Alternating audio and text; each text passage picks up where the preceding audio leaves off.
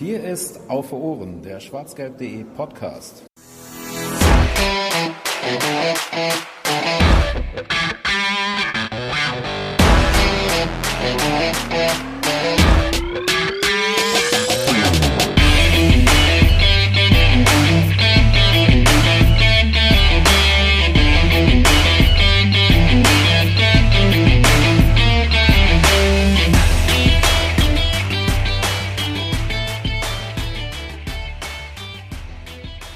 Der deutsche Pokalsieger heißt Borussia Dortmund.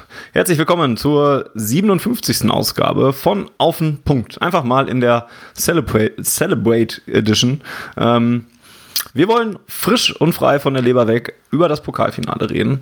Ganz nach dem alten Auf Ohren Motto. Wir haben mal wieder irgendeinen so Chemis-Gegner weggefädelt und wollen darüber reden.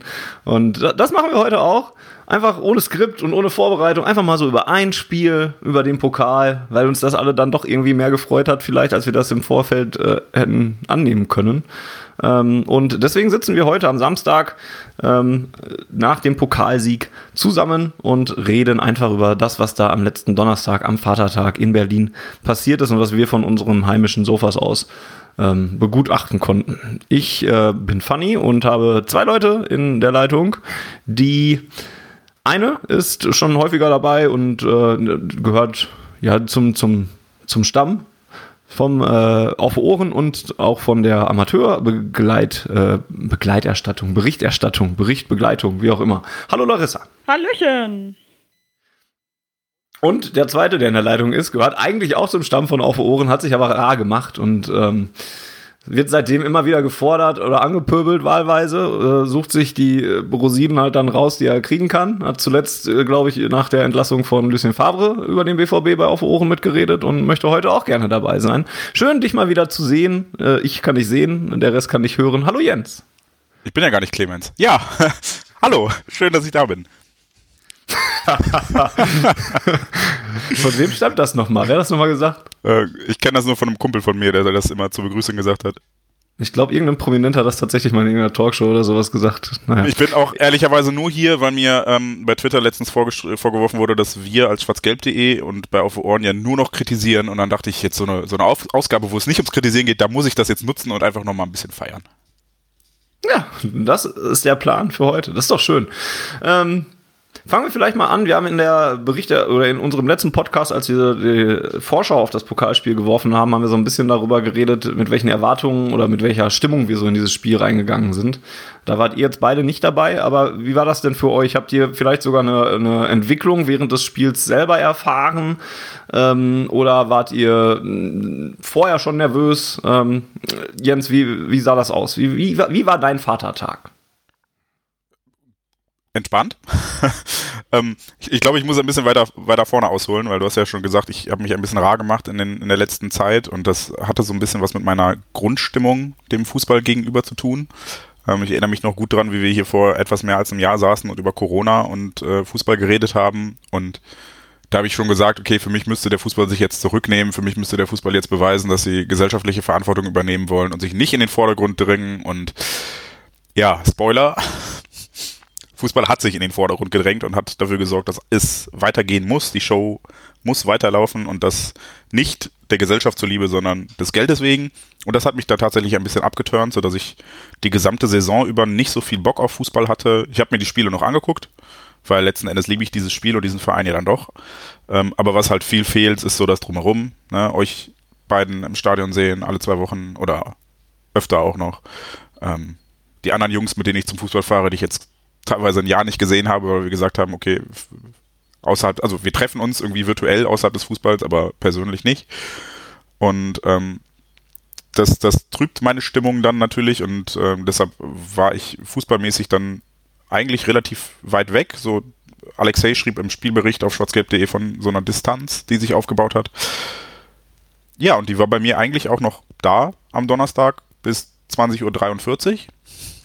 Und dann war ich plötzlich sehr, sehr fickerig auf dieses Spiel, weil es ja dann tatsächlich nicht nur um einen Titel für Borussia Dortmund ging, sondern auch so ein bisschen darum zu verhindern, dass dieses Konstrukt, ähm, das da den SSV Markranstädt gekauft hat oder übernommen hat vor ein paar Jahren, irgendeine historische Relevanz im deutschen Fußball bekommt. Und ich finde, das zu verhindern, war dann auch noch ein sehr, sehr positiver Nebeneffekt dieses Pokalsieges.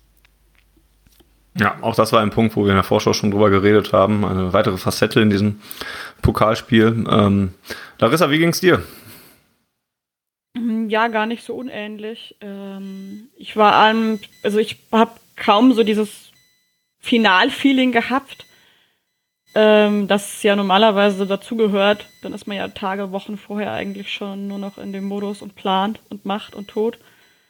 Ähm, das war jetzt nicht so, war sehr entspannt. Ich bin auch am Donnerstag äh, noch in die Rhön gefahren, vier Stunden.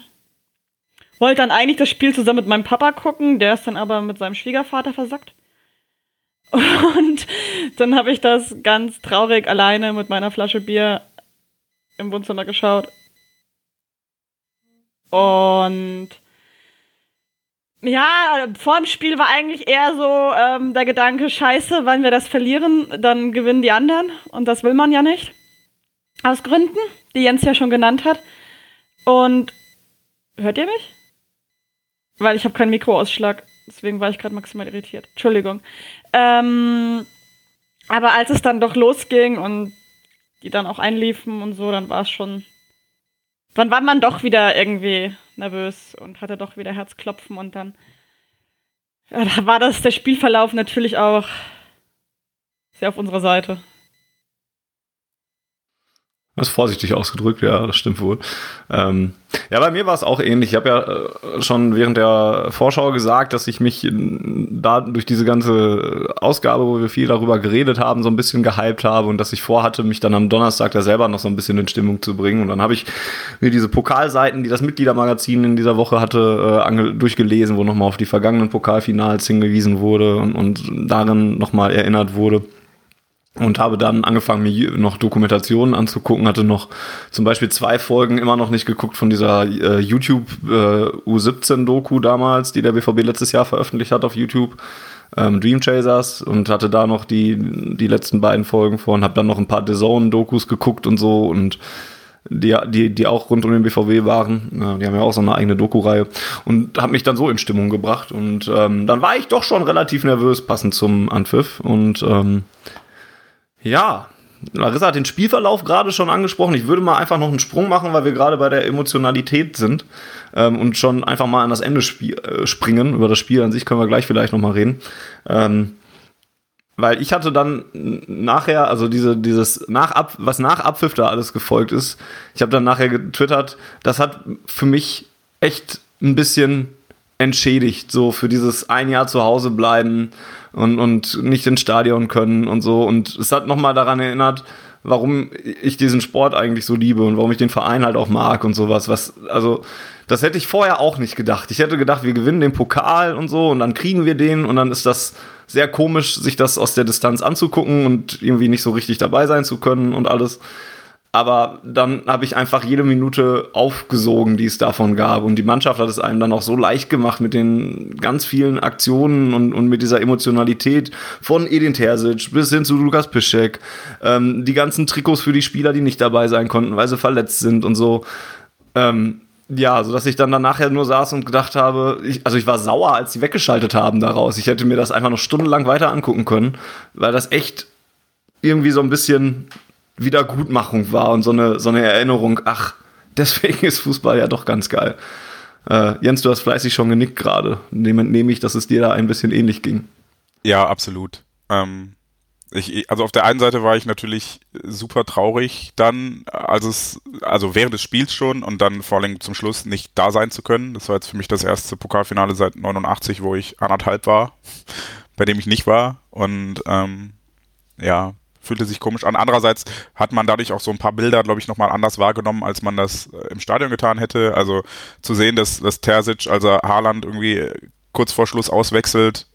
War es Haaland? Ich weiß gar nicht. Irgendwen hat er ausgewechselt und ähm, kurz vor Schluss und du, du hast bei Terzic, der hatte, hatte schon Pipi in die Augen, weil er wusste, okay, ey, das brennt jetzt hier nicht mehr an. Führen 4-1, es gibt noch zwei Minuten Nachspielzeit das Ding ist durch, wir gewinnen das. Und da war auch schon Freude bei der Auswechslung und die ganze Mannschaft stand schon an der Bank und so. Und sowas hättest du im Stadion halt nicht wahrgenommen. Oder äh, wie, wie Piszczek aufgelöst ist nach dem, nach dem Spiel, als er da durch die Gegend geworfen wurde. Und das hat es, glaube ich, auf eine Art und Weise nochmal ein bisschen emotionaler gemacht. als es das wahrscheinlich gewesen wäre vor Ort. Ähm, und grundsätzlich habe ich danach nochmal so nachgedacht, fühlte es sich auch ein bisschen besonderer oder geiler an als vielleicht 2017, wo, wo es dann eher so war, ah, endlich, ne, nach vier Finals in Folge quasi, endlich mal eins nicht verlieren. Das war nur noch Erleichterung. Es war gar nicht so Ekstase, dass man gewonnen hat. Es war wirklich nur, shit, ich hatte bitte nicht nochmal verlieren. Und ähm, da war das diesmal dann doch auch durch die vielen jungen Spieler im Kader, die das total gefeiert haben, gefühlt ein bisschen ekstatischer und ich glaube gerade die ganze Pischek-Schmelzer-Connection, die dazu kam, hat's ja, also ich habe auf jeden Fall bis halb drei nicht schlafen können. Ja, geht mir auch so. Ging mir auch so, Entschuldigung. Ich glaube auch, das war noch mal eine ganze Ecke ähm, emotionaler oder auch ungezügeltere Freude, weil ja 2017 auch im Hintergrund diese ganzen Grabenkämpfe noch liefen. Ne? Das ging ja danach auch so weiter. Und dieses Mal war so jeder gefühlt einfach nur unglaublich glücklich und froh. Hatten den Trainer, der ja selber die größte Kutte ist. Und das hat das Ganze wahrscheinlich nochmal einfach einfacher gemacht, ähm, als Mannschaft dann da zu feiern. Und es gab auch einfach so viele schöne Szenen, die ich mir immer wieder angucken könnte. Ob es jetzt Pischek ist, der da durch die Gegend geworfen wird, oder Holland, äh, der sämtliche Leute knuddelt. Was ich auch total lustig oder cool fand eigentlich, die U23-Spieler, die dann gemeinsam den Pokal auch mal hochhalten dürfen. Oder Passlack, der da Bellingham auf der Pressekonferenz flachlegt, gefühlt. Das waren so viele schöne Szenen, die einfach so glücklich gemacht haben irgendwie und nochmal so ein bisschen getröstet haben, weil als sie dann da alle standen auf der Tribüne und das Stadion ist einfach leer, das war schon auch ein Lachen und ein Bein das Auge, weil es war einfach schon irgendwie sehr surreal auch wieder und sehr traurig, aber durch diese Freude und dieses ungezügelte Feiern der Jungs, ob es jetzt die Jungen waren oder auch die Alten, die ja auch ganz gut losgelegt haben. Ähm, ganz stark auch von Guerrero, der ähm, die Flaschenöffner-Skills bewiesen hat. ähm, das war einfach schön. Das hat so ein bisschen. Ich dachte kurz, du sagst, ähm, es gab so viele schöne Bilder, zum Beispiel Piszczek, wie er durch die Gegend geworfen wurde, oder Piszczek, wie er den Pokal angeguckt hat, oder Piszczek, wie er das Schmelzertrikot anhatte, oder Piszczek. Oder Piszczek, einfach Piszczek, weil ja. Piszczek ist einfach schön.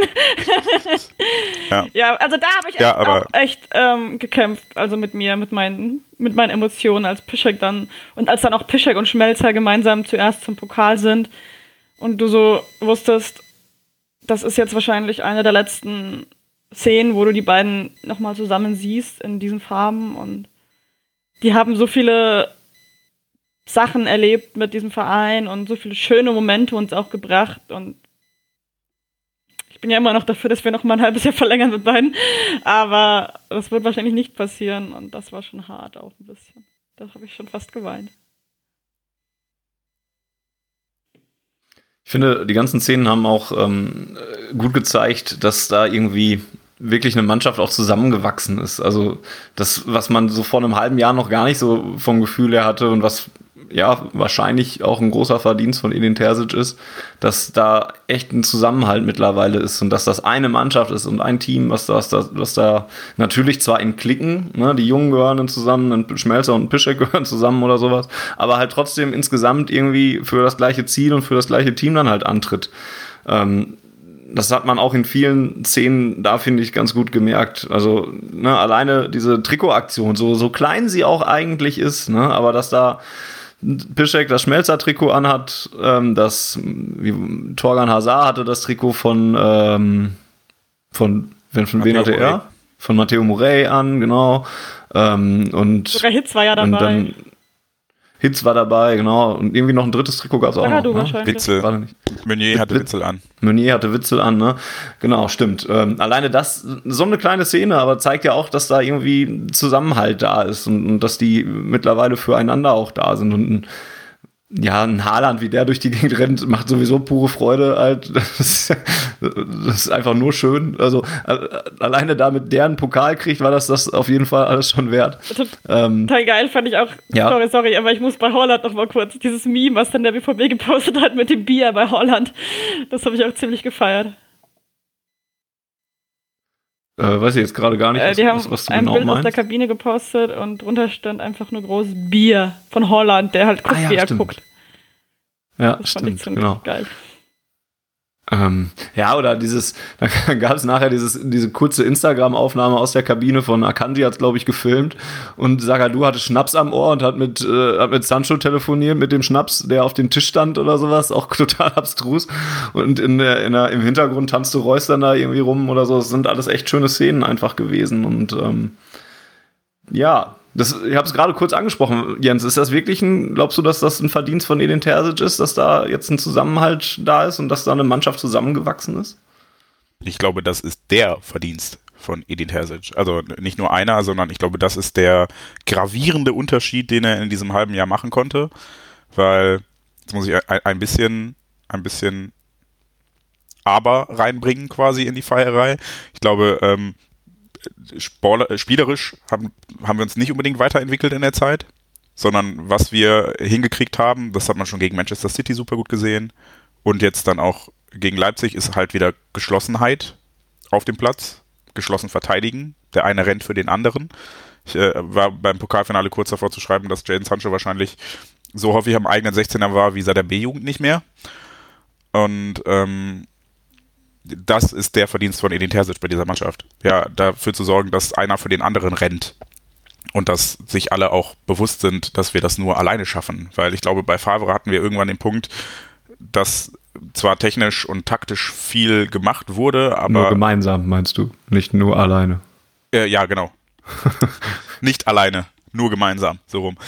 Ähm, ich glaube, bei, bei Favre hatten wir irgendwann den Punkt, dass viel taktisch gemacht wurde, aber es irgendwie nicht mehr so ganz gegriffen hat.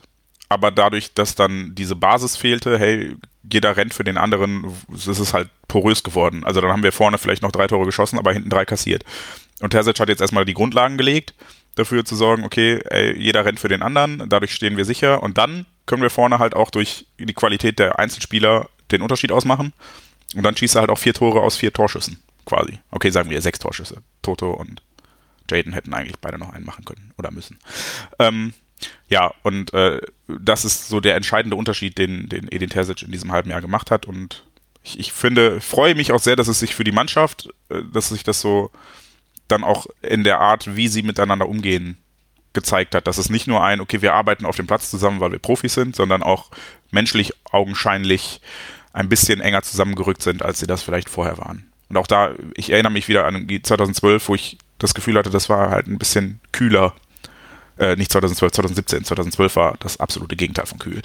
Ähm, 2017, wo das alles ein bisschen geschäftlicher wirkte, wie dieser Pokal gewonnen wurde. Und diesmal war es halt diese kindliche Freude auf einmal, die da bei A, den ganzen 20-Jährigen und B, den ganzen alten Männern war.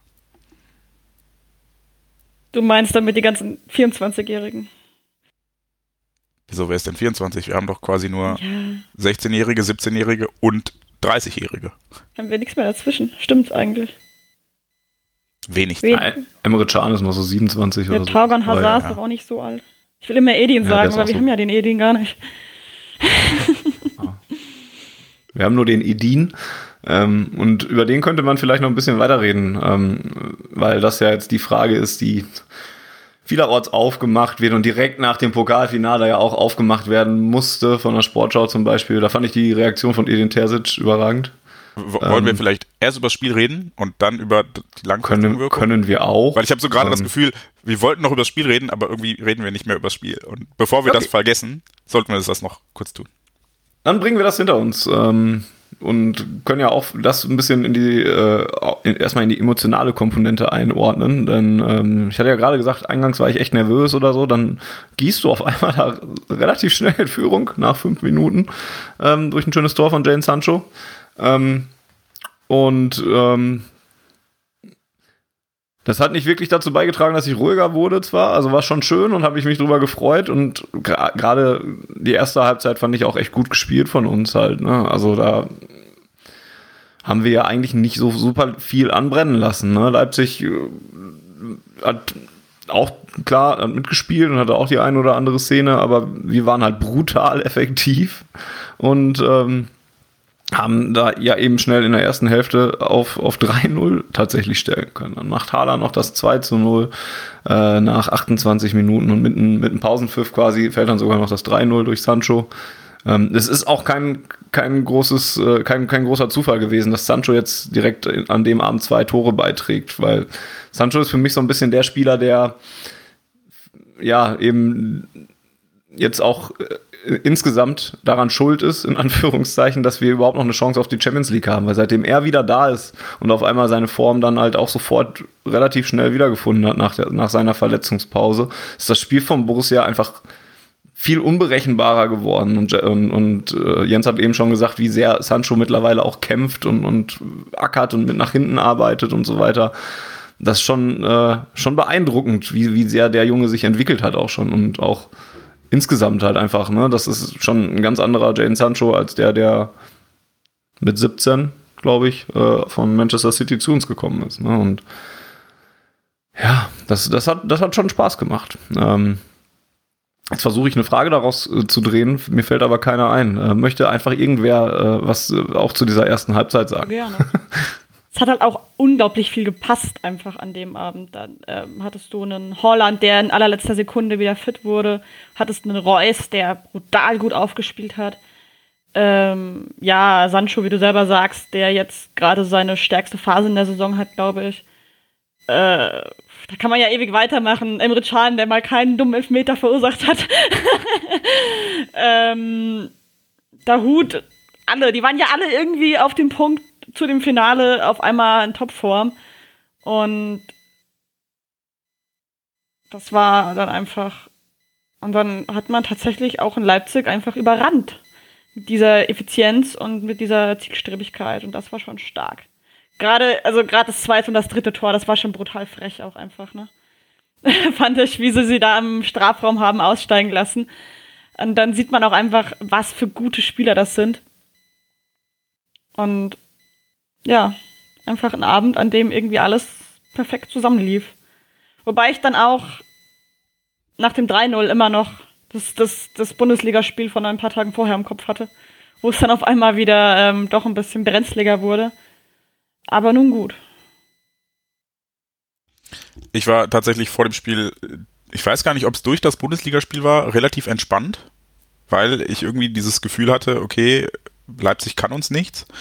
Ähm, das hat sich dann im Spiel relativ schnell geändert, weil ich fand schon, dass die im Vergleich zum Samstag vorher echt komplett anders aufgetreten sind. Also letzte Woche äh, ja, hatte ich das Gefühl, wir haben das Spiel komplett im Griff. Wir haben die tatsächlich, Larissa sagte gerade, überrannt. Das hatte ich eher letzte Woche das Gefühl. Und diese Woche war es eher so, dass Leipzig versucht, uns zu überrennen und wir halt die perfekten Konter gespielt haben, aber sonst nichts. Also wir hatten ja tatsächlich in der ersten Halbzeit drei Torschüsse. Ja, äh, nochmal einhaken. Ich meinte jetzt überrennen auch nicht im Sinne von dem tatsächlichen Rennen, dass wir die an die Wand laufen, sondern dass wir sie einfach überhaupt nicht. Sie hatten ja in der ersten Halbzeit überhaupt keine, keinen Schuss aufs Tor, wenn ich das richtig im Kopf habe dass wir die einfach komplett im Griff hatten. Also eher dies, also jetzt eher so ein metaphorisches Überrennen. Und wir die eigentlich durch diese Sicherheit hinten und die Effizienz vorne komplett kalt gestellt haben, obwohl sie eigentlich, ja, wie du selber sagst, sehr viel in die Waagschale geworfen haben und sehr viel ähm, versucht haben. Und das war schon geil. Ich hatte aber auch, also es wurde danach teilweise von ausgecoacht geredet oder sowas und das war gar nicht so mein Eindruck. Ich hatte schon das Gefühl, dass, dass Nagelsmann da die richtigen Schlüsse aus dem Bundesligaspiel gezogen hat. Aber es ist halt nicht ganz aufgegangen. Also es gab auch ein, zwei brenzlige Situationen bei uns hinten, die relativ glücklich verlaufen sind und deshalb nicht dem Torschuss geendet sind. Und wir hatten auch direkt nach Wiederanpfiff zum Beispiel den Lattenschuss von Leipzig. Also da kann es halt wirklich zehn Sekunden nach Wiederanpfiff kann das 3-1 fallen und dann wird das, glaube ich, nochmal ein ganz heißer Tanz. Nicht so, wie wenn er in der 77. das Tor macht. Ähm, von daher fand ich das Spielerische nicht ganz so stark und da, da haben sich so ein paar meiner Befürchtungen bewahrheitet, weil ich fand gut, beim Bundesligaspiel, da mussten wir ohne Haaland auskommen und das haben wir super gut gemacht, weil wir dadurch viel, wir waren viel ballsicherer, wir waren viel weniger zielstrebig im Sinne von, wir haben uns die Zeit und die Ruhe genommen, den Ball zu halten. Wir waren flexibler mit, mit Hazard und Reus, die viel mehr gewechselt haben, als mit dem Zielspieler Haaland der ja dann auch so ein bisschen unbeweglich ist in der Defensive. Ähm, aber gut, er hat es dann halt dadurch wieder wettgemacht, dass er so funktioniert hat, wie er funktionieren muss. Er kriegt einen Ball, lässt kurz Upamecano umfallen und schiebt ihn ganz, ganz platziert ins lange Eck. Von daher ist das aufgegangen. Es war nur vorher meine Befürchtung, dass das passieren könnte, dass Leipzig dadurch mehr Ball hat und es für uns schwieriger wird, weil Haaland spielt. Ähm, aber ja, die, die gnadenlose Effizienz in der ersten Halbzeit hat das ja dann zum Glück aufgewogen. Ja, und dafür ist Haaland dann halt einfach zu gut. Ne? Also wir haben da ja auch drüber geredet, ähm, über Flexibilität und auch so, wir haben sogar ein bisschen noch darüber geredet gehabt, ähm, wie sehr man die Kräfte dann halt ein, ein, einsparen müsste für einen Haaland, der vielleicht gar nicht über 90 Minuten gehen könnte oder so, ob dann besser ist, mit ihm anzufangen oder mit ihm aufzuhören. Haben wir uns die Frage gestellt. War am Ende irrelevant, weil er anscheinend 90 Minuten noch drin hatte. Und, und ja, dann, dann ist er einfach zu gut, als dass man ihn draußen lassen sollte oder so, um damit variabler zu sein. Weil anscheinend kann man auch mit Haaland relativ variabel sein ähm, und, und gute Angriffe und effiziente Angriffe nach vorne setzen. Ne? Und ich glaube, was die erste Halbzeit halt vor allen Dingen unterschiedlich gemacht hat, ist halt, dass gar nicht die drei, unbedingt die drei Tore, die Borussia Dortmund mehr geschossen hat. Also im Sinne von der offensiven Qualität. Klar spielt die da auch ein bisschen mit rein. Aber Borussia Dortmund war defensiv halt einfach stärker in dem Fall, weil wenn du dir die drei Tore mal anguckst, die Borussia Dortmund da Spiel schießt, dann sind die schön und sowas alles und gut gemacht, aber auch nicht unverteidigbar. Also da hat sich Leipzig auch schon echt dumm angestellt in, in so mancher Szene. Ne? Also wie Haaland da Upamecano ins Leere rauschen lässt oder sowas. Das ist natürlich geil, das sehe ich ja auch gerne. Aber andersrum hätte ich wahrscheinlich Hummels einen Vorwurf gemacht, wenn er sich genauso hätte aussteigen lassen. Oder wer auch immer es gewesen wäre. Zumal der Ball vorher ja auch, also Reus kriegt den Ball von einem Leipziger. Es ist ja. ein Fehlpass, Reus nimmt den auf und schickt Haaland. So, ne, also. Genau, und, und, und ich glaube, so lässt sich bei allen drei, also wahrscheinlich lässt sich bei jedem Tor immer irgendwie einen Fehler finden oder sowas, aber ich hatte halt. Beim ersten hat Reus einfach seine perfekten Rückwärtspressing Fähigkeiten gezeigt, als er Kampel den Ball abluchst. Das, das kann Reus ja das immer, schon immer. Und das, also ich glaube, Lewandowski konnte das noch ähnlich gut, dass er beim Rückwärtslaufen jemanden den Ball abluchst und quasi nach vorne dingenst. Aber da ist Reus eine Klasse für sich schon immer gewesen. Ja, Marco Reus hat, hat generell gerade sehr vielen Kritikern wieder das ähm, Maul gestopft, um es mal fies zu sagen oder so. Ähm, auch, auch denjenigen, die ihn lange immer vorgeworfen haben, in großen Spielen abzutauchen und nichts zu machen oder sowas. Also das hier wäre mal eins für die Schublade. Wenn das Argument nochmal rauskommt, dann kann man ihm das Spiel nochmal vorhalten. Ähm, denn Reus war wirklich bärenstark, auch wenn er jetzt kein Tor gemacht hat, äh, muss er dann halt auch in dem Falle nicht, weil er es halt stark eingeleitet hat. Ähm, ja, aber äh, um darauf zurückzukommen, ähm, das war halt einfach defensiv von Leipzig in meinen Augen halt auch nicht gut. Ähm, das, das hätte man durchaus besser verteidigen können. Ähm, und das war ja im Bundesligaspiel auch schon so ähnlich. Da haben wir auch Tore geschossen, wo ich gedacht habe, hm, das ist jetzt die beste Defensive der Liga oder so. Und soll mir alles recht sein. Ne? Ich beschwere mich halt nicht. Und, und klar gehört die Effizienz von Borussia Dortmund dann halt auch dazu. Aber ich glaube, Teil der Wahrheit ist dann eben auch, dass Leipzig das nicht in der ersten Halbzeit nicht gut verteidigt hat. Ähm, ja, und dann nehmen wir die zweite Halbzeit mit dazu. Wir haben ja gerade schon so ein bisschen angekratzt. Ähm, ich war mir bei dem 0 zu 3 zur Pause halt auch nicht so todessicher. Jens hat gerade schon angesprochen mit dem, mit dem äh, Aluminiumtreffer direkt nach der Halbzeitpause. Das ist auch wieder direkt anders sein können. Nagelsmann hat dann ja auch sofort zweimal gewechselt.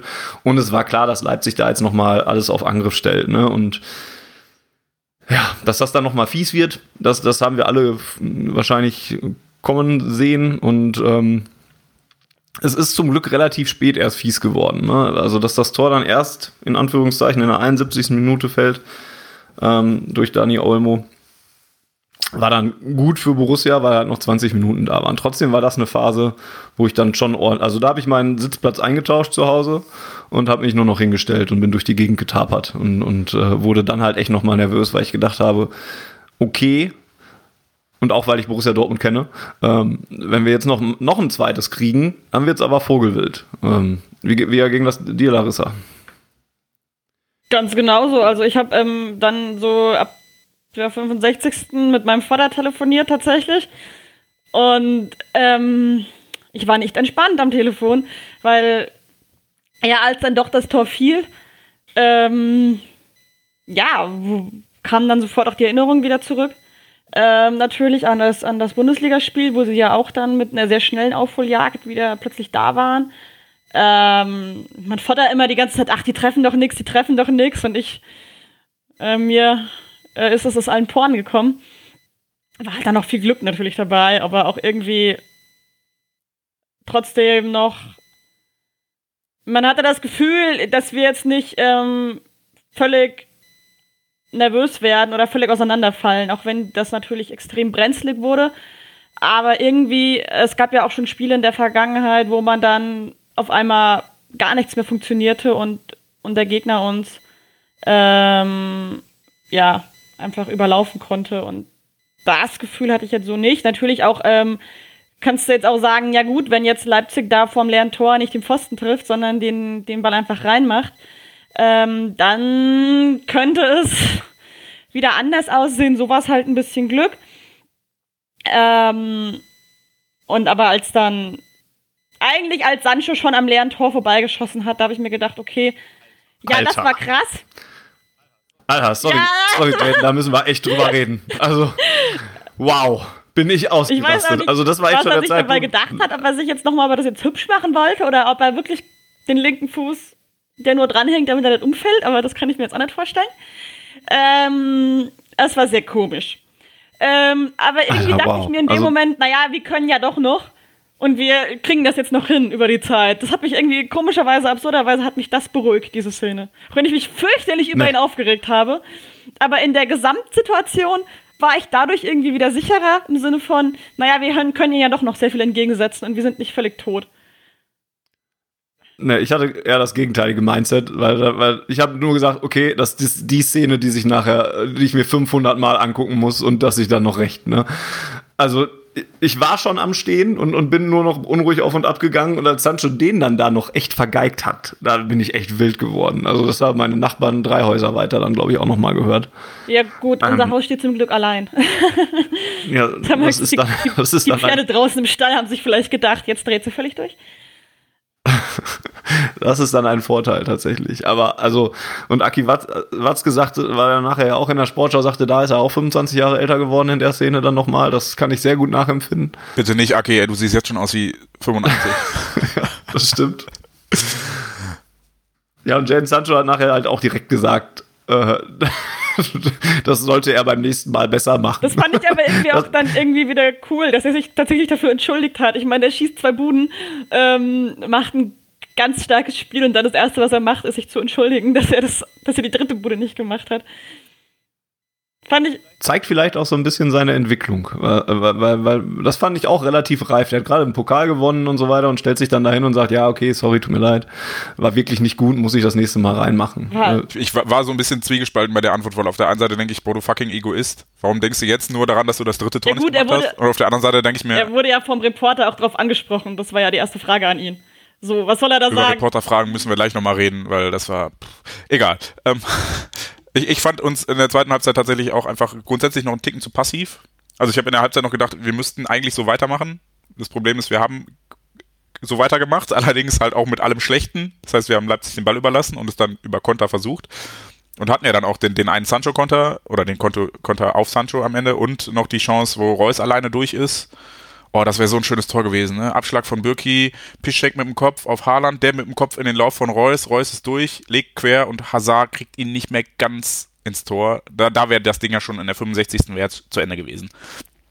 Und ähm, ja, das, das, aber letzten Endes hatten wir dann fünf, sechs Torchancen und haben daraus vier Tore gemacht. Oder ja, sechs Torchancen. Ja, haben daraus vier Tore gemacht und sonst hatten wir nicht viel und das hat meinem Nervenkostüm jetzt über die Gesamtspielzeit auch nicht unbedingt gut getan, weil Leipzig ja gefühlt die ganze Zeit den Ball hatte. Ich hatte irgendwann, irgendwann fühlte ich mich an dieses eine Spiel zwischen Barcelona und Celtic erinnert, als Celtic 2-1 gewonnen hat und Barcelona, glaube ich, 85% Ballbesitz hatte oder sowas. Ähm, nur halt ein bisschen krasser, weil wir halt vier Tore geschossen haben und nicht nur zwei. Also irgendwann in der Schlussphase hatte ich auch so den Punkt, weil, weil da sich ja auch diese Kontergelegenheiten äh, auch einfach häuften, ne? da hatte ich dann auch so den Punkt, okay, wir müssen jetzt nur dieses eine Tor da noch machen. Ne? Und, und dann ist der Deckel halt auch wirklich drauf. Schade, dass es so lange gebraucht hat, zwar für mein Nervenkostüm. Irgendwie witzig, dass es eigentlich die schlechteste aller Chancen war, die wir hatten, äh, die dann nachher ins Tor geht und auch nur weil Haaland sich irgendwie komplett komisch selber anschießt, selbst sich den Ball abfälscht und er dann irgendwie reinjuckelt. Aber scheißegal. Das Geilste an dem, passte dann auch irgendwie. Das Geilste an dem Tor war eigentlich sein Jubel danach, wo er so irgendwie überhaupt gefühlt gar nicht wusste, was er jetzt machen soll. Es sah kurz so aus, als würde er zum Salto ansetzen, tatsächlich, fand ich. Äh, hätte ich sehr gefeiert, aber wahrscheinlich wären dann sehr viele Menschen gestorben. Und Ja, wahrscheinlich hätten wir dann jetzt für die letzten zwei Spiele keinen Stürmer mehr Ja. im Kader, weil sich dabei irgendwas gebrochen hätte. So. Und dann kam ja zum Glück Emre und hat ihn gerettet. Aber das fand ich total cool irgendwie, weil so völlige, einfach nur Freude, aber völlige Planlosigkeit. Apropos Emre, ich habe eine entscheidende Frage. Hat er jetzt eine gelbe Karte gesehen oder nicht?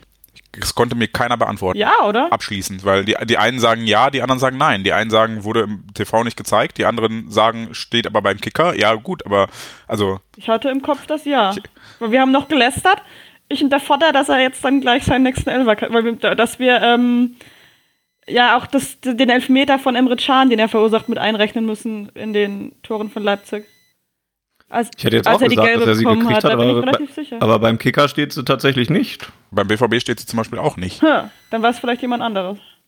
Oder er hat sich nur aufgeregt. Ja. äh, Ähm, zum Glück hat es am Ende nicht keine große Rolle gespielt, aber Felix Brich war in dieser Spielleitung auch eher wieder eine mittlere Katastrophe, finde ich. Also Ja. keine spielentscheidenden Fehler gemacht und so weiter, aber aber diese gelbe Kartenverteilung äh, habe ich nicht so ganz verstanden. Ich, ich habe vor allen Dingen die grundsätzliche Zweikampfbewertung nicht verstanden, weil ich das Gefühl hatte, jedes Mal, wenn Leipziger am Boden lag, hat er gepfiffen. Und wenn in ver vergleichbaren Szenen, abgesehen davon, dass unsere Spieler halt nicht so Schmerz, äh, also nicht so schmerzverzerrt geschrien haben, wenn sie angepustet wurden, ähm, waren es halt ähnliche Szenen, wo man kurz am Trikot gezuckt wurde, dann lässt sich der Spieler fallen. Bei Leipzig gibt es einen Freistoß, bei uns nicht. So, und das war so mein, mein Eindruck, der sich die ganze Zeit in der Zweikampfbewertung durchgezogen hat. Bei der gelben für Bellingham zum Beispiel habe ich auch gedacht, ah, hast du denn, spiel doch den Ball, okay, dann sieht man mal eine Zeitlupe und geht halt mit Sohle voraus. Dann denkst du, okay, ist doch eine gelbe Karte, ist legitim. Ähm, ja, aber es gab auch taktische Fouls von den Leipzigern, wo er dann keine Karte gezogen hat und so weiter. Und es gab auch eine Szene zum Glück, ähm, wo er den Leipzigern dann einen Vorteil abgepfiffen hat, als plötzlich ein Leipziger irgendwie 10 Meter vorm Tor freistand und er hat dann 40 Meter vorm Tor den Vorteil abgepfiffen, den sie da gehabt hatten quasi, weil er dann unbedingt noch die gelbe Karte zeigen wollte, wo ich gedacht habe, okay, gibt Dahu die gelbe Karte, besser als der Torschuss da vorne. Und, aber ja, fand ich, fand ich auch nicht gut. Auch das, das dritte Tor, was ja quasi auf dem Feld abseits gewertet wurde, obwohl es relativ deutlich kein Abseits war, auch da hatte Brüch bzw. sein Gespann ja nur Glück, dass der Videoassistent nachgeguckt hat, weil sonst wäre das ja auch eine glasklare Fehlentscheidung. Da war dann natürlich auch wieder das VR-Argument so, also das hat mich ja so genervt, dass dann direkt der, dieser Mensch, der bei ARD kommentiert hat, ähm, den Zeigefinger wieder erhoben hat, im Sinne von, ja, wir dürfen nicht gegen den VAR lästern, weil, oder schimpfen, weil er hat uns ja dieses Tor gerettet, aber bei so einem Tor muss man einfach sehen, dass das kein Abseits ist, als Linienrichter, meiner Meinung nach. Da braucht es eigentlich kein VAR für, um so eine klare Sache zu sehen.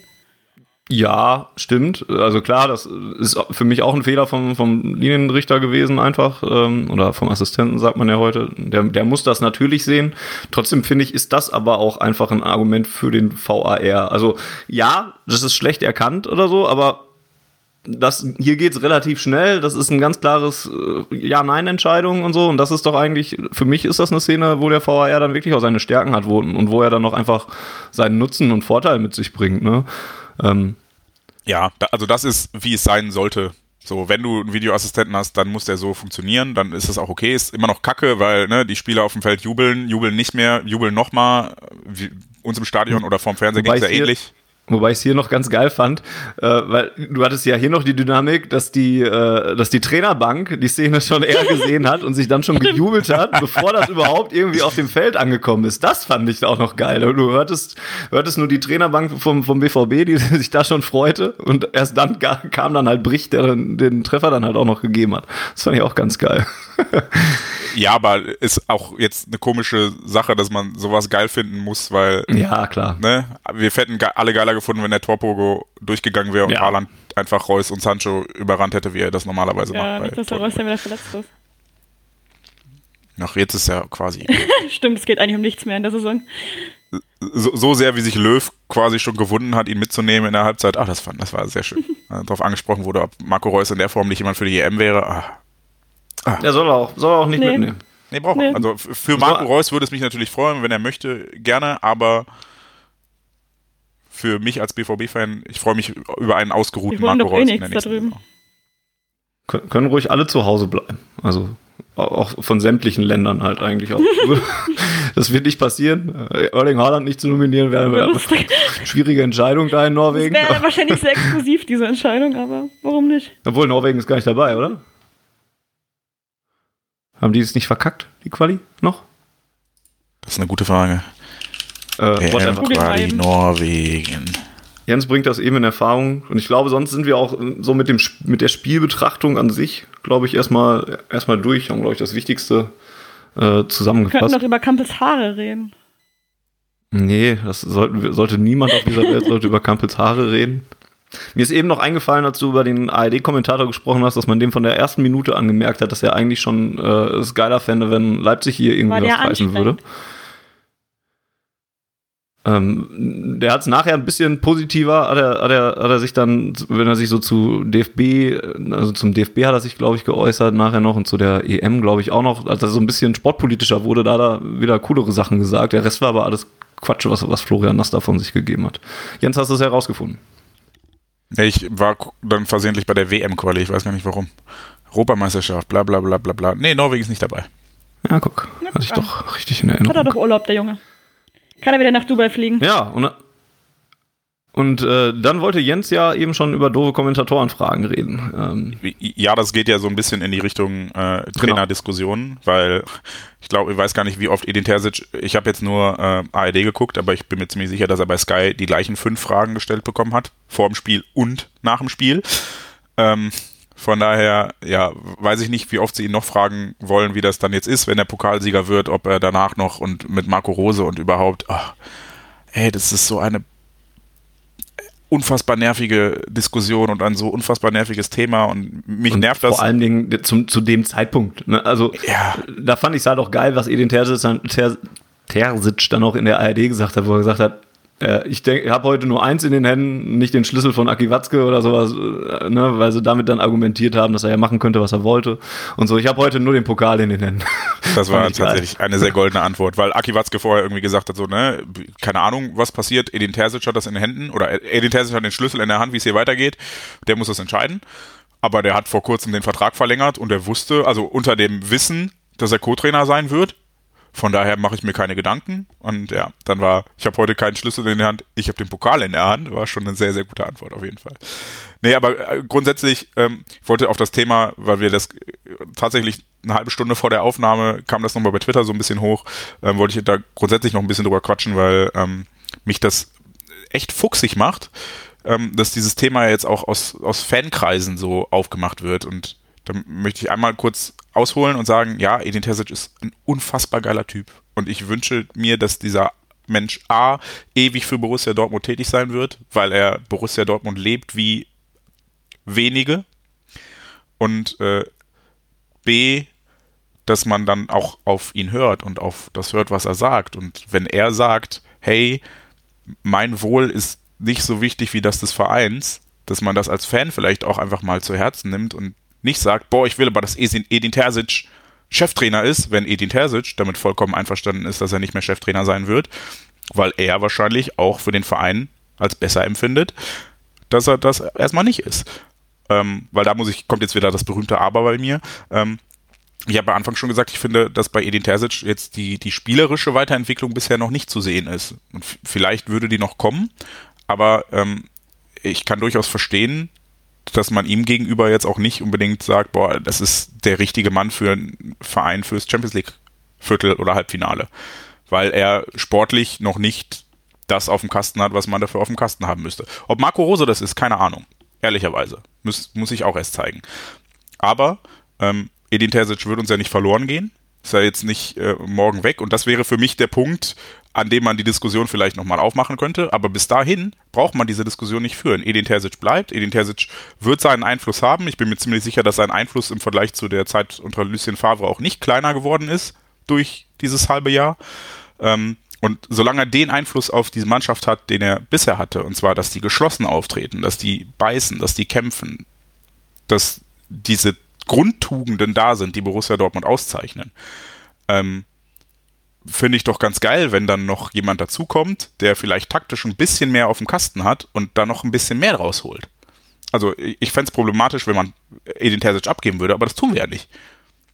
Und dann fände ich echt cool, wenn man vor allem auch von Fanseite, weil da ist die Forderung und die Skepsis gegenüber Marco Rose, glaube ich, noch ein bisschen größer als von Medienseite, einfach mal auf Edin Terzic vertrauen würde, statt zu sagen, oh, ich will das aber, weil wenn Edin Terzic sagt, für mich ist das vollkommen cool und ich glaube, das ist das Beste für Borussia Dortmund, okay, dann vertraue ich ihm.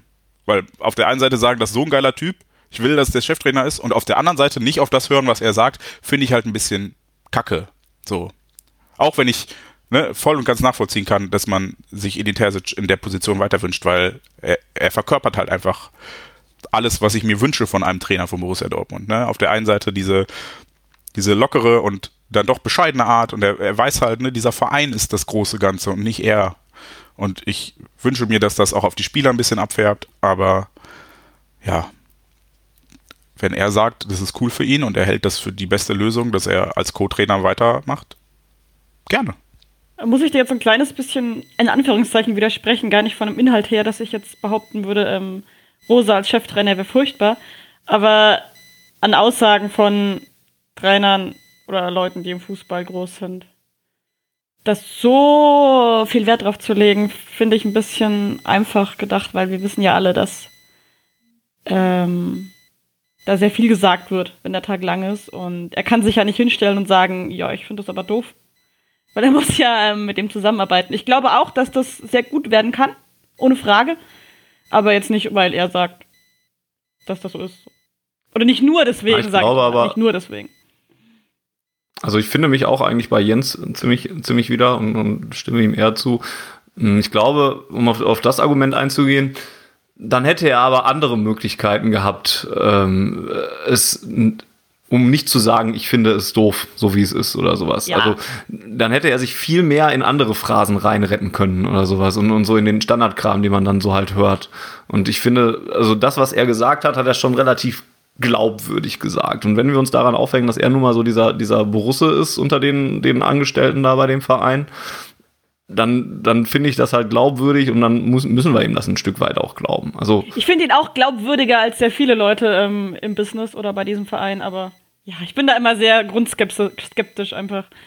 Ähm, aber ja, ich eigentlich gehe ich da voll mit euch. Ähm, ich glaube, das kann sehr cool werden mit den beiden. Und das muss man einfach abwarten. Wie Jens. Ich, ich kann zum Beispiel die, die Skepsis gegenüber Marco Rose auch ein Stück weit nachvollziehen. Ne? Der, der, da ist Gladbach jetzt massiv eingebrochen, seit er verkündet hat, dass er weg ist und er spielt jetzt dieses Jahr auch nicht unbedingt die Sterne vom Himmel. Ich mag die Art, wie er Fußball spielt und ich glaube, dass das passen wird.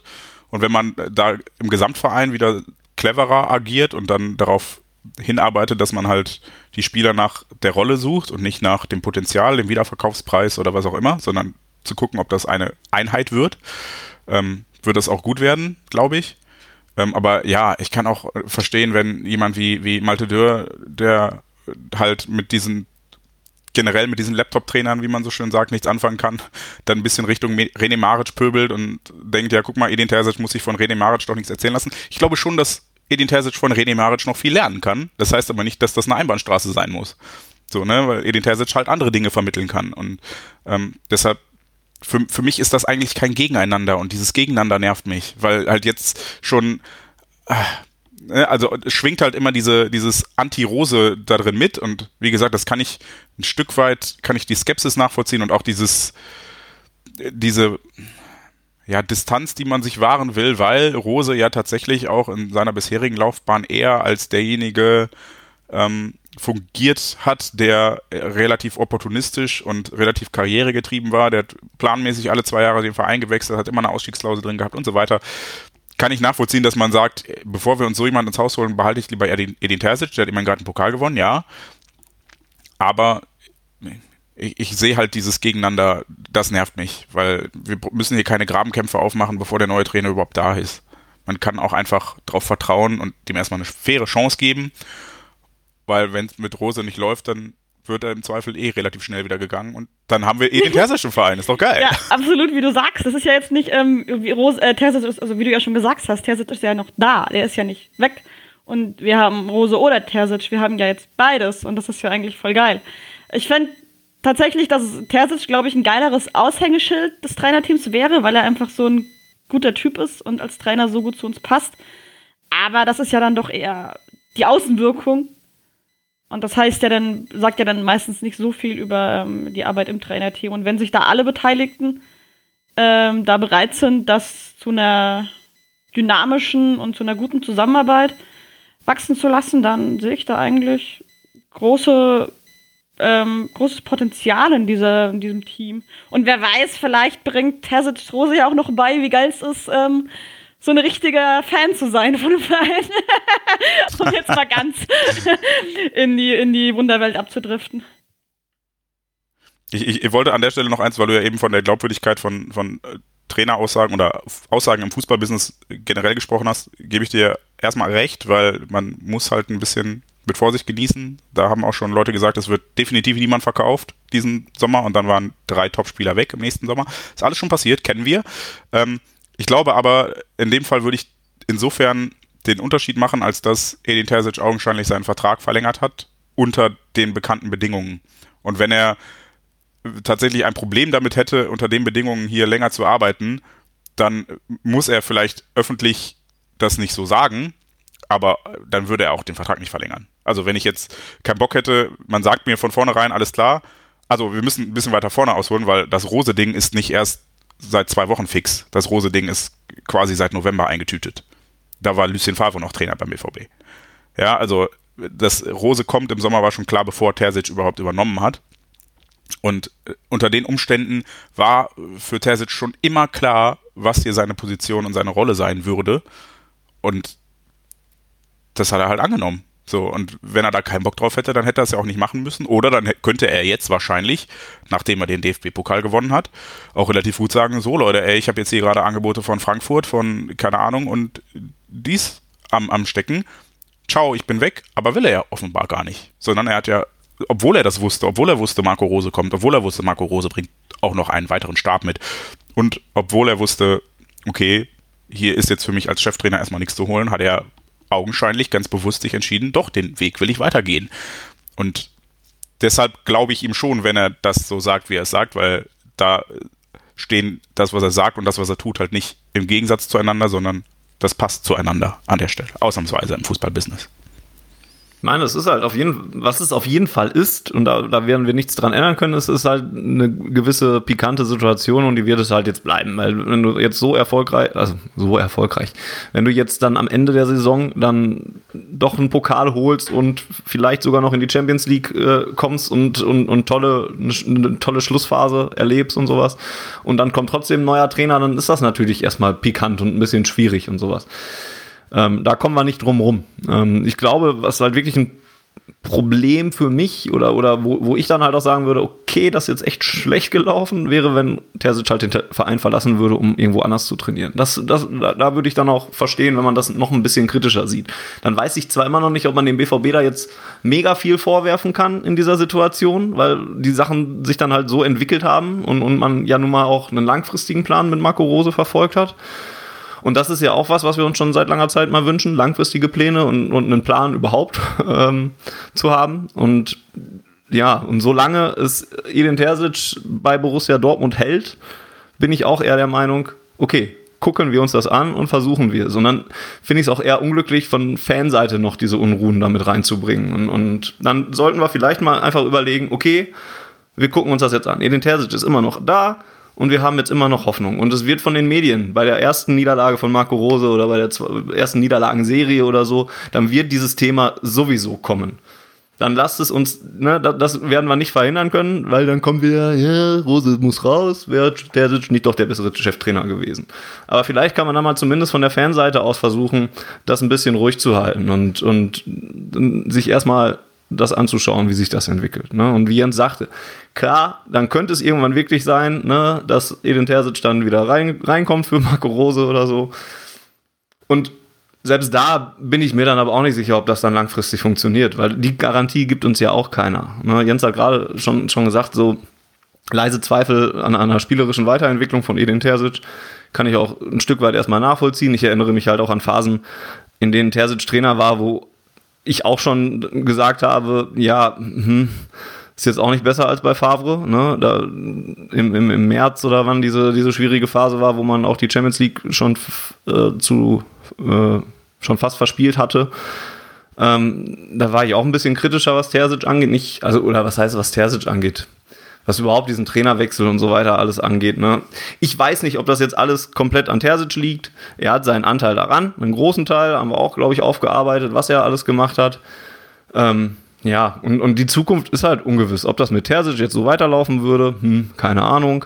Ob es mit Marco Rose besser wird, hm, keine Ahnung. Aber gibt dem Ganzen doch eine Chance. Und das sollten wir vielleicht tun. Und, und es ist immer so unruhig um Borussia Dortmund und um die Cheftrainerposition und alles. Und, und müssen wir es als Fans denn dann noch diejenigen sein, die das, dieses Fass dann halt wieder aufmachen und dann, dann weiter damit rumrühren? Gerade dann, wenn wir jetzt demnächst vielleicht mal wieder in die Stadien dürfen, wäre es doch ganz cool, wenn man sich dann erstmal von der Seite aus bedeckt hält.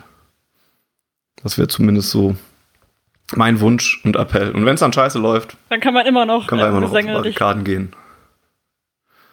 Ja, genau, zum Beispiel. Das ist halt ja. für Rosa auch gerade echt, glaube ich, eine Scheißsituation, weil irgendwie. Ja, absolut. Also hätte ich jetzt keinen Bock drauf, weil du kommst, also weil du, er kann ja eigentlich nicht gewinnen, weil Terzic hat den Titel gewonnen und. Ja, kann er schon, aber die Chance ist zu verlieren größer. ist halt für ja, aber selbst größer. wenn er jetzt ähm, alles perfekt läuft, ist immer noch irgendwie Terzic dann der geilere Typ. So, das ist halt echt eine. Ja, äh, im Zweifel schon, aber das kommt halt, also das lässt sich halt auch Ja, ja. ändern bei jedem, der von extern kommt. Das ist halt, ist auch okay. Also das, ich glaube, davon müssen wir uns verabschieden und das ist halt jetzt wieder so ein bisschen ähm, das, das Giftige daran, ne? so wie wir immer sagen, wir dürfen die Klopp-Zeit nicht immer als Maßstab nehmen, weil das war halt was Außergewöhnliches. Geil, ich habe es geschafft, Jürgen Klopp in diesem Podcast. Gut gemacht. ähm, Kaum ist er wieder da, schon kommt Jürgen Klopp auch wieder zurück. Sicher. Ähm, nee, aber ne, dass wir das nicht immer vergleichen dürfen, dürfen wir halt auch jetzt nicht immer sagen, jeder, der hier arbeitet, muss Fan des Vereins sein, weil das, dass jemand so wie Edin Terzic äh, vor neun Jahren noch selber in der Kurve stand beim Pokalfinale, ähm, ist halt eine absolute Ausnahmesituation und das, dessen müssen wir uns bewusst sein, dass es nicht normal ist. Und ich finde es nachvollziehbar, dass man sich das wünscht und dass man das gerne hätte als Fan, dass alle, die hier arbeiten, genauso Fan sind wie man selbst und dass das auch Vorteile haben kann, haben wir ja alle vor zehn Jahren am eigenen Leib miterleben dürfen, wie geil das war, als gefühlt alle Fan des Vereins waren, für den sie gearbeitet und gespielt haben. Aber ähm, das ist halt nicht normal und deshalb sollten wir jetzt nicht unsere Erwartungen immer, dass alle so geil sind wie Edin Terzic oder Jürgen Klopp, immer auf die nächste Position oder nächste Person in diesem Amt übertragen. Was wir übertragen können, sind halt Tugenden oder irgendwie Spielweisen oder keine Ahnung sowas. Das sind für mich Erwartungen, die man haben darf als Fan, dass man sagt, okay, das und das muss eine Mannschaft von Borussia Dortmund auszeichnen. Finde ich vollkommen legitim. Aber ob dann jetzt jemand sich so verhält wie Jürgen Klopp oder Edin Terzic oder nicht, ist am Ende, glaube ich, nicht die Erwartung, die wir stellen dürften. Ich glaube, das ist ein ganz gutes Schluss, Schlusswort für, für diese Diskussion, die wir sicherlich auch nochmal im Saisonrückblick dann äh, führen müssen oder führen werden und im Saisonausblick. Vermutlich auch in der kommenden Rose Saison sehr oft. Und in der kommenden Saison. Wir werden da noch häufig drüber reden müssen. Äh, das fürchte ich auch. Ähm, gibt auch noch ganz viele andere Sachen, die man noch diskutieren könnte, jetzt, äh, ob was das jetzt für Sanchos Verbleib und Haalands Verbleib oder auch nicht jetzt heißt, dass man jetzt zumindest mal einen Titel gewonnen hat und, und wie die sich jetzt darüber gefreut haben und so weiter. Kann man aber dann auch führen, wenn man weiß, ob es in die Champions League geht oder nicht. Ähm, also an einer anderen Stelle. Ich glaube nämlich, dass wir jetzt, haben jetzt eine Stunde ungefähr geredet. Ich glaube, wir haben das Wichtigste rund um dieses Pokalfinale eigentlich, glaube ich, auch ganz gut zusammengefasst. Es sei denn, einer von euch hätte jetzt noch eine Idee äh, eines Themas, das man jetzt unbedingt noch anfassen müsste, was rund um das Finale ähm, noch nicht besprochen wurde. Nö, ich, ich war nur danach halt sehr wehmütig, ne? Also ich, als ich dann nachts um halb drei noch irgendwie WhatsApps von Kumpels bekommen habe und meine Antwort war nur, hey, eigentlich wären wir gerade im Samba-Wagen. Das, das war Man halt, hatte so viel Freude in sich und konnte nirgends hin damit. Das war so traurig. Also eigentlich man hätte Ja. jetzt eigentlich so, keine Ahnung, bis Samstag durchgefeiert und wäre dann stockbesoffen ins Stadion gegangen. Ähm, oder so ähnlich. Und so war es halt, naja. Wobei, wenn wir ja, und auch die, auch die, ohne Corona hätten wir ja gar nicht am Donnerstag gespielt, dann wäre es ja an einem anderen Tag wahrscheinlich gewesen. Und da passt auch die, die Nachberichterstattung rein, ne? Wenn ich mir dann irgendwie dieses Sportschau-Ding danach angucke und da sitzen die und reden über weiß Gott was, über die EM-Nominierungen Ja. und keine Ahnung was. Und wenn ich dann denke, wie, wie Lukas Piszczek da vor neun Jahren saß und die Bierflasche mit einer anderen Bierflasche aufgemacht hat und sowas. Ich habe immer noch Nuris traurigen Blick in, Au in, den Augen, als wir die Bierflasche an ihm vorbeizogen und er durfte nicht. Ach, Ach, das war auch geil. Ja, also die Wehmut haben wir, glaube ich, alle äh, gef gefühlt. Ich, ich habe es dann immer versucht, positiv zu halten und zu sagen, hey, ist aber immer noch besser, als wenn wir das Finale jetzt verkackt hätten. Auf jeden Fall. Auf jeden und, Fall. und alles, ne? Oder gar keinen Absolut. Titel gewonnen hätten. Und diese Wehmut, damit kann ich, glaube ich, einen schönen Bogen zu meinem Eingangsstatement schlagen, ähm, ist ja auch wieder nur Ausdruck davon, wie geil das eigentlich war. So, und was, was uns fehlt und wie schön sich das angefühlt hat und also es fehlt uns ja nur, weil wir wissen, es wäre noch geiler gewesen, aber es war auch so schon. Wir gewinnen es einfach nächstes Jahr wieder und dann feiern wir richtig. Wir feiern hoffentlich auch so nächstes Jahr noch irgendwas, weil ich werde Lukas Spischek und Mar äh, Marcel Schmelzer nicht ohne ein Abschiedsspiel vor 80.000 Leuten. Also wenn sie jetzt aus diesem Verein entlassen. Zweifel musst du dann halt vor der Ich hätte auch Edin Terzic ganz gerne nochmal vor 80.000. Also, auch also vor, Erling Haaland mehr als fünfmal Boah. im Stadion gesehen. Ja gut, Holland und Terzic ist ja relativ wahrscheinlich. Bei, bei Pischek und Schmelzer musst du vielleicht vor der Geschäftsstelle kämpfen. Um das durchzusetzen. Ja, ein Abschiedsspiel werden ja, die beiden schon kriegen. Aber ich hätte gerne so ein richtiges Spiel, nicht so ein Abschiedsbums. Das wird wiederum ja. ein bisschen schwieriger. Ich hatte auch kurz, kurz, gedacht am äh, Donnerstag, als er dann in der 92. Minute mal gewechselt hat, dass er jetzt Schmelle bringt, aber Schmelle ist halt leider verletzt. Weil das wäre sonst natürlich der, der I So mit, so Krück, mit den Krückstöcken auf dem Platz gehabt. wäre auch nicht schlechter als Monier gewesen, wahrscheinlich. Was? nee, und, bei, und bei mir hat es halt, bei mir hat's halt nur dazu geführt, dass ich echt auch nochmal gemerkt habe, wie viel Bock ich ja. wieder darauf habe, das mal wieder äh, ins Stadion zu können. Ne? Und ganz lange dauert es hoffentlich nicht mehr. Genau da wollte ich nochmal drauf hinaus, dass ich, ich hatte, als dieses Super League-Ding quasi loskam, das war für mich so mein emotionaler Tiefpunkt. Und ähm, gut, dann hat das nur einen Tag gehalten, dann sind die Blauen an dem gleichen Tag abgestiegen, dann ging es mir sehr gut plötzlich wieder. Ähm, und das war für mich auch so eine Initialzündung, weil ich dann gemerkt habe, äh, bei Instagram oder bei WhatsApp, wie viele, also wie viele Fußballleute plötzlich was gefühlt haben wieder die jetzt ein ganzes Jahr lang nichts gefühlt haben oder mehr als ein Jahr, ne? weil halt A, die Business-Seite von Fußball total deprimierend ist und B, Corona einfach uns auch alle aus den Stadien vertrieben hat.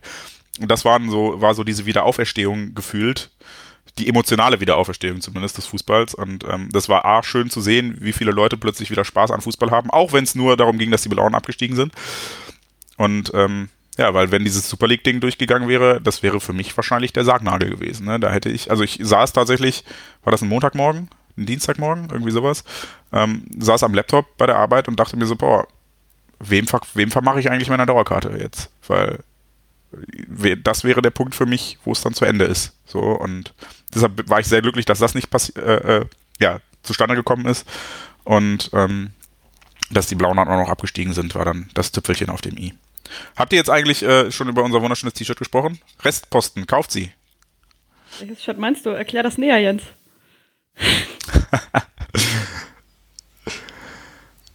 Habt ihr nicht? Entschuldige, ich höre diesen Podcast nicht. Ich höre gar keinen wir haben über den Abstieg der Blauen gesprochen. Ich weiß gar nicht, ob wir über das T-Shirt noch mitgeredet haben, was es da noch gibt. Ja, ja. das war ja. auf jeden Fall sehr amüsant, was da an Reaktionen kam dafür, dass schwarzgelb.de ein T-Shirt zum Abstieg der Blauen gemacht hat. Und hey, wenn man nicht mal das mehr feiern darf als Fußballfan, ohne dass einem vorgeworfen wird, man sei peinlich und müsste doch solidarisch sein. Nein, meine Fresse, das ist unser Erzfeind. Ich freue mich, wenn die absteigen. Was nicht heißt, das ist mir wichtig zu betonen, und da spreche ich, glaube ich, für schwarzgelb.de als Gesamtes, dass wir uns wünschen, dass Traditionsvereine abstiegen, steigen und geil finden, dass die Liga aus Leipzigs, Wolfsburgs und Leverkusen besteht. Nein, nein. Aber die Blauen sind halt immer noch unser fucking Erzfeind. Und ich habe mich auch schon an Bahnhöfen mit dem prügeln müssen und sowas. Also ich weiß, was diese Rivalität bedeutet und weshalb ich denen wünsche, dass die kaputt gehen. Auch wenn sie mir als Bundesliga-Mitglied hundertmal lieber sind als die Leipziger. Und auch, wenn sie heute vielleicht mal irgend, ich habe keine Ahnung, wie das passieren soll, aber könnten ja vielleicht mal irgendeinen Punkt gegen Frankfurt, können wir heute ausnahmsweise auch mal holen. Ne? Das wäre eigentlich ganz praktisch. und die Mainzer dann halt auch, ne? Also für die müsste noch was anderes passieren und dann saufen sie sich einfach heute Abend die Mainzer und die Dortmunder in Quarantäne zusammen ein und spielen sie morgen besoffen Fußball. Das wäre eigentlich witzig. Das wäre sehr witzig, ja. Es war schön, mal wieder hier gewesen zu sein. Ja. Es war schön, äh, dich mal wieder hier gehabt zu haben, Jens. Ich hoffe, es bleibt nicht das letzte Mal. Nein, ich, ich komme spätestens zur 100. Ausgabe. Schön, dass ich auch dieses Mal ein bisschen Oder- mehr zu Wort kam als letztes Mal, als ich mit dir im Podcast war. Sehr gerne. Das ist der Klassiker. Wenn, wenn Jens da ist, hat man immer selber ein bisschen, ein bisschen weniger Redezeit. Okay, siehst du, wenn, wenn ich jetzt hier schon wieder so angefeindet werde, erst von Georg, jetzt von dir, dann komme ich halt nicht mehr. Ist okay, wenn ihr mich nicht Ja, haben okay, wollt. ist gut. Mit der Rückkehr der Fans in die Stadien kommt Jens auch bestimmt wieder zurück in diesen Podcast. Ähm, Oh, das kann sein. Das, das wäre eine gute, gute Maßnahme. Vielen Dank an euch zwei auf jeden Fall ähm, für das Schwelgen in Erinnerung an den vergangenen äh, Donnerstag. Vielen Dank ans äh, an euch Zuhörerinnen und Zuhörer dort draußen fürs äh, Einschalten und Zuhören logischerweise. Vielen Dank an dieser Stelle auch an Kibun, der eine sehr lange E-Mail noch geschrieben hat. Ich habe sie bisher nur überflogen, werde sie mir aber noch ganz äh, durchlesen ähm, als Antwort auf unsere letzte Ausgabe. Ähm, vielen Dank, seid euch gewiss, dass wir das alles lesen. Wer auch gerne Feedback oder seine Gedanken äh, schicken möchte, tut das bitte äh, an podcast.schwarzgelb.de per E-Mail oder bei Twitter äh, unter dem Account auf Ohren. Da könnt ihr uns folgen. Verpasst auch keine Ausgaben äh, und so weiter. Ansonsten ist der Plan für diese Aus für diese äh, für die weitere Saison nach den letzten beiden Spiel Bundesligaspielen eine Ausgabe zu machen, ähm, sowie dann eine Ausgabe zu machen, wo wir insgesamt über die ganze Saison nochmal sprechen werden. Und ähm, ja, dann geht's eben irgendwie so ein bisschen in die Sommerpause, wo wir vielleicht auch noch das eine oder andere geplant hätten. Und dann geht's eben irgendwann mit Marco Rose in die neue Saison und äh, in die Saisonvorschau. So viel zur Transparenz. Gut, das wäre die 57. Ausgabe von Auf den Punkt gewesen. Und weil Jens wieder da ist, gehört ihm natürlich das letzte Wort. Da brechen wir nicht mit Traditionen, ähm, sondern sagen Danke fürs Zuhören und Tschüss und bis zum nächsten Mal. Larissa, dann gehört dir das vorletzte Wort. Ja, und vielen Dank, Fanny, für die tolle Moderation. War wie immer sehr schön. Ich wünsche euch was. Tschüssi. Schön, dass ich da war. ähm, ja, Schöner Rahmen an der Ausgabe. ja, ja, finde ich auch. Ähm, für immer Derby-Sieger, Pokalsieger 2021 und äh, ja, bis bald. Her BVB.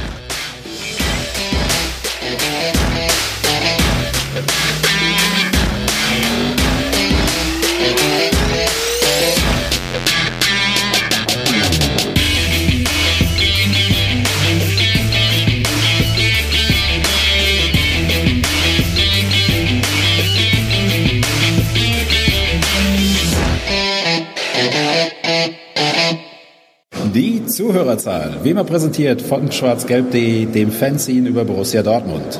Auf Ohren bedankt sich bei 19.009 Zuhörern ausverkauft.